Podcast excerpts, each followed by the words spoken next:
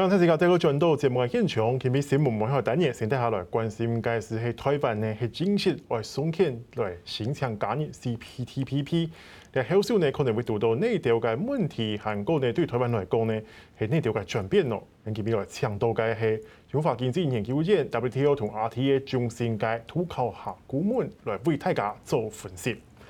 老师你好，哎，主持人好。老师，我想先请教一下，说现在前呼文会使出来哈，我们。呃，中华民国政府终于呃送件去申请这个加入 CPTPP。那当我们看的一些数字，看起来就说，诶，这个 CPTPP 的这个十一个成员国，它占了我们的出口贸易有超过百分之二十，可能将近要四分之一。然后它占了全世界的经济的产的那个总量额是大概百百分之十三、十五这样的数量。诶，我们这样子申请了，终于有这样第一步了。是不是对于为台湾经济来讲是一个好的开始？你认为？哦，当然，因为哈这里所谓的区域经济整合，包括这个 CPTPP 啊，主要就是这个参与的会员国之间彼此能够完全的开放市场，尤其是 CPTPP，它的开放市场程度非常高，而且它的呃涵盖的议题非常广哦，所以嗯，对于台湾如果加入的话，基本上就是说，未来台湾的出口这一方面，其他的国家跟我们要要要对我们开放。其实我们目前我们自己的一些进口障碍其实是不高了啦。是。那所以呢，我们加入的话，反而是这十一个国家对于我们的这个呃出口，还有包括我们的投资啊，我们的很多的一些合作项目啊，都要跟其他的。现在已经是 T P C P T P P 的会员国一样的开放，所以这个对于台湾的呃，不管是出口，甚至是吸引外资来台湾投资，都是非常有利的一个区域经济组织。是，那我看到其实呃，这边美台商会都认为说，其实台湾在这个区域整合里面有一些优势，包括我们有科技的优势啊，有一些投资的优势。那老师怎么看呢？尤其是你说我们以后台湾未来要接轨的话，哦，可能就要。去接轨，包括法规接轨，还有一些规则要接轨，是不是也是对台湾来讲也是一个转型的机会，或者说我们是一个新的挑战呢？嗯，如果说就大多数的工业产品来讲，哈，这是我们的一个契机，也就是说，我们跟周边的国家，哈，很多的国家啊，能够有一个更密切的一个价值链的啊一个合作。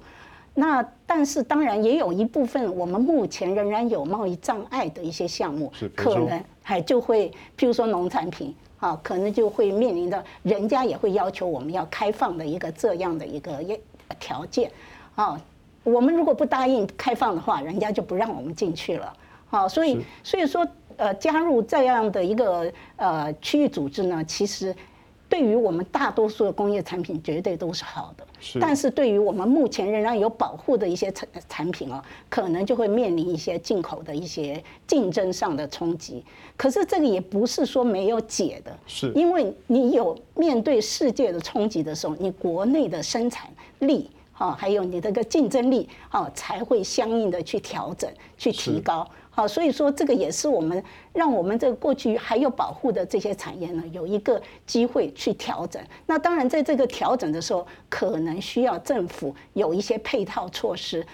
来帮助他们怎么样加速他们的这个调整力。所以这些产业会有一个，如果我们如果我们顺利加入，它会有一个缓冲期吗？让我们做调试吗？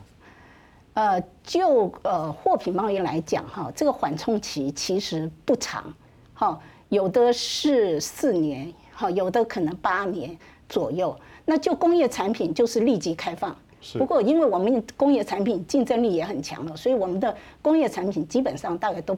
不啊不太不太不太需要担心说这个开放以后对于国内产品会有什么样的一个冲击。不过还有一个产品可能是我们目前呃在工业产品保护还程度还比较高的，就是汽车。是，哎。这个产业为什么它会它有可能会变成是我们的一个挑战吗？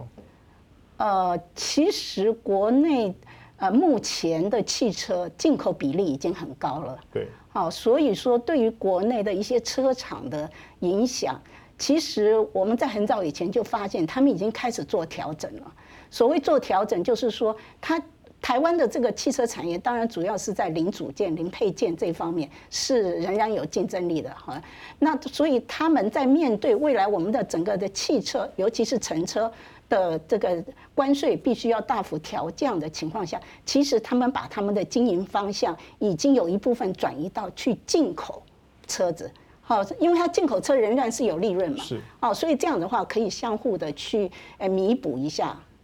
也就是说，可以让他们的调整能力可以得到一些补偿。另外说，我们现在的法规，尤其像什么呃一些专利法、商标法，或者是有关于智慧财产权、著作权法这种，目前跟得上这个 CPTPP 的要求吗？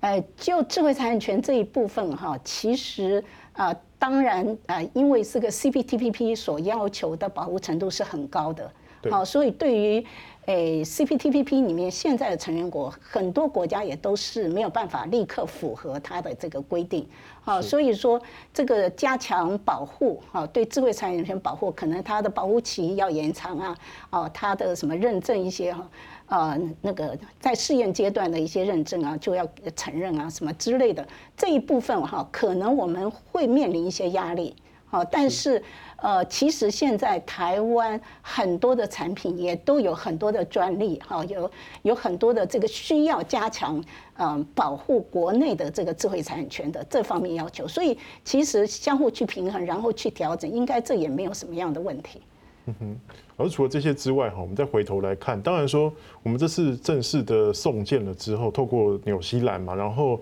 呃，我们可以说我们已经拿到了这张入场券了吗？呃，其实，呃，因为我们现在，当然，在我们正式提出申请文件之前，我们呃就被要求说，先要跟个别的会员哈去进行一些事前的咨商。那呃，目前正式提出来了，表示说我们那个第一步的啊事前的咨商，大概已经跟十一个国家谈的差不多了，应该基本上没有太大的一个反对的啊一个状况。那但是你说是不是得到了入场券？其实也还不至于。是怎么说呢？感觉好像已经已经我们已经有入场资格了嘛。但是最重要的是，你展开谈判的时候，这些十一个会员国对于我们要求。啊，因为刚才我有讲说，这个 CPTPP 里面它涵盖的范围非常广，除了你市场开放要符合，好，我说工业产品要立刻零关税，那农产品呢，它呃零关税的比例虽然没有到达百分之百，但是呢，它给你的调试期也是非常有限的，所以在这种情况下，我们是不是接受人家的这样的一个条件？好，如果我们没办法接受，当然我们就没有办法进入了。对，啊，对，所以说最重要的仍然是未来展开的这个双边谈判。是，另外就是其实外界也蛮关注的，有两个方面。第一个哈，大家最近都在讨论说，哎，就刚好在中国宣布要加入这个申请加入 CPTPP 之后的一个礼拜，然后台湾就加入了，是我们感受到这样压力吗？还是说其实时机已经准备好了？那未来中国有人说，如果中国先申请成功的话，其实对台湾来讲。会是另外一个更大的压力。老师，你怎么看这件事情？啊，就这件事情啊，我觉得基本上中国大陆他们提出呃加入这个呃就申请加入这个 CPTPP 这个时辰，在我觉得是他们加速了，因为早期啊国际上几乎一一。呃，普遍的一个声音都是认为说，CPTPP 所要求的自由化程度非常的高，那对于中国大陆来讲是很难答应的。譬如说，他们的国营企业要去做改革，他们的服务业要做负面表列方式的一个开放，哦，还有他们的这个呃呃。所谓的他们的国家资本主义也要去做调整，他们的补补贴政策也要去做调整，所以早期大家都认为说 CPTPP 很难让中国加入，是因为它很难符合这些条件。对。但是目前他在上个礼拜提出来了。对。哈，所以所以我觉得是他们提提提早了提出这个申请加入 CPTPP 的这一个呃动作。那他为什么要提早呢？好，我觉得很重要的呃有几个原因。第一个呢，就是说呃这个目前啊，虽然我们看到呃中美已经达成一个贸易至上第一阶段的一个协议，但是其实呃，美国所最关心的中国大陆在经贸体制上是不是市场经济，它的补贴政策，它的国营企业这一部分非常重要的议题，其实在第一阶段协议里面都没有出现。他们本来是要移到第二阶段来做的，可是呢，现在第二阶段迟迟没有办法展开。那中国呢？它现在因为这个 CPTPP 的前身本来是美国啊所发起的，主导的。哎，对，要要去呃抵就对抗这个 RCEP，也就是说由中国主导的东亚的一个经济整合这样的一个相相对的一个呃区域经济整合。但是后来川普政府的时候。退出了 TPP，所以现在呢，在 CPTPP 这一块里面呢，变成美国真空的一个状态。是，如果美国真空，那中美之间所面对的一些贸易体制上面的一个争议，哈，中国它就不会直接面对美国的压力，对，反而是。他一旦表态了要加入 CPTPP 的时候，他反而对美国形成压力，因为美国对于整个亚太地区本来是一个主导的一个力量，但是现在美国没有办法比中国先加入的话，反而是在他们的中美贸易争端这一块呢，啊，会对美国形成一些压力。所以说，呃，中国应该不是偏向虎山行吧，反而是要想要抢抢到这块先机跟主导权嘛。可是我可以这样解读吗？我觉得这是很重要的一个原因。那另外呢，当然我们也知道 CPTPP 要求的自由化程度非常高，对，所以对于中国大陆的内部人士来讲，他们也有一部分人认为说，如果他们真的加入这个呃 CPTPP 的话，对于中国大陆反而会形成一个继续改革开放的一个压力。因为在二十年前，中国大陆加入 WTO 的时候，就是因为对 WTO 承诺了很多自由开放的一些呃措施，导致过去二十年来，中国大陆是大概是这个全世界里面承受这个自由开放的正面效益最显著的一个地方。好，所以。所以这这一派的人士，他就认为说，现在如果中国因为加入 CPTPP 而要，而对于他的国营企业，而对他的补贴政策还有进一步要开放的压力，刚好是形成一个外来的一个压力，好，促使中国大陆继续开放、继续改革。老师，那你认为哦，现在因为两岸都相呃相继的这个前后申请嘛，哈，你觉得在这个进程方面，谁会比较快？这个。我觉得哈，其实像那个，哎，呃，澳洲的贸易部长他已经讲了，他说，呃，两岸加入的呃加入这个 CPTPP 最好寻求一中模式，是还是要尊重一中。我们现在用的是台澎金马的经济区嘛？对，那就经贸体制的谈判来讲，显然台湾因为已经准备好多年了。对。所以台湾要去符合 CPTPP 的要求是很容易的，是。但是我刚才提的好几个领域，中国大陆他们要去符合 CPTPP 的要求，其实是非常困难的。对。所以一个是啊，这个中国大陆它是不是真的能够承诺？啊，CPTPP 国家，哈，这十一个会员国对他所做的那些要求，还有一个就是目前我们看到在国际上，中美对于经贸体制所形成的一些争议哦，其实，在 WTO 里面正在进行一些 WTO 的改革，那些很多的争议性的问题，其实有一个趋势，就是说，呃，这些其他的主要的已开发国家越来。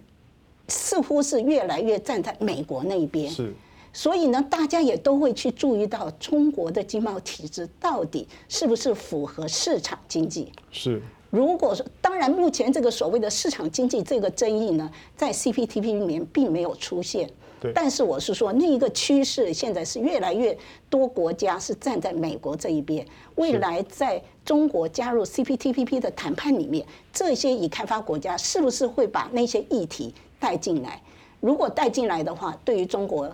来讲，这个又会形成一个呃非常重要的一个争议。那这个争争议，如果中国大陆跟这些美国啊、加拿大啊这些国家没有办法取得一个协议哈，一个共识的话，那中国大陆加入 CPTP 可能会出现问题。那当然就是最后一点时间哈，我们想聊一下说，台湾在加入这个路路程上面，有很多人都分析说，是不是未来跟日本的方面，尤其在福岛食品的这个谈判上面，会成为一个障碍？虽然日本方面说这其实已经要求很久，它不是一个主要原因。老师，那你怎么分析这件事情？这个哈很明显的台日之间的核食问题，哈。立刻就会形成一个重要问题，因为过去几年我们已经看到日本不断的要求台湾要开放福岛的哈这些农产品，呃，其实这个在 WTO 里面也有一些相关的规定，也就是说所谓的农产品的检验检疫一些规定。那呃，当然哈，因为。同样一个呃健康卫生方面的问题哦，出口国跟进口国可能会有不同的看法，所以呢，在 WTO 里面，当然在 CPTPP 里面也一样，就是说它有设定一些标准。是。那这些标准哈，如果啊进口国没有这个呃科学根据的话，其实是不应该去挑战啊出口国所认为他他主张的这个他已经符合了卫生健康的这些要求。但是呢，进口国也有责任要维护民众的健康，所以你进口国也可以去加强检验，啊，也可以去加强啊一些一些这个产品标示，好这些一些配套措施。所以我觉得呢，第一个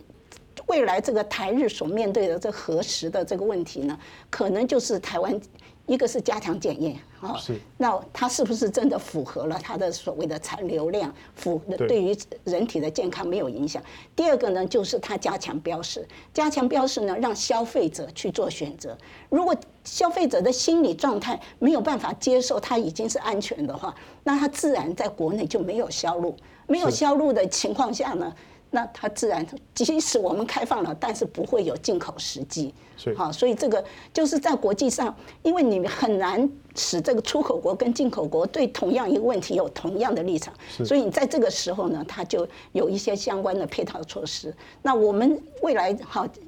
假如说也面临了这样的一些呃开放的压力的时候，我们当然也可以这样做。是，好，老师，谢谢今天的分析。我们先休息一下。好。那这些欢迎哈，大家继续过来关注大家 AUKUS 上尴尬相关争议。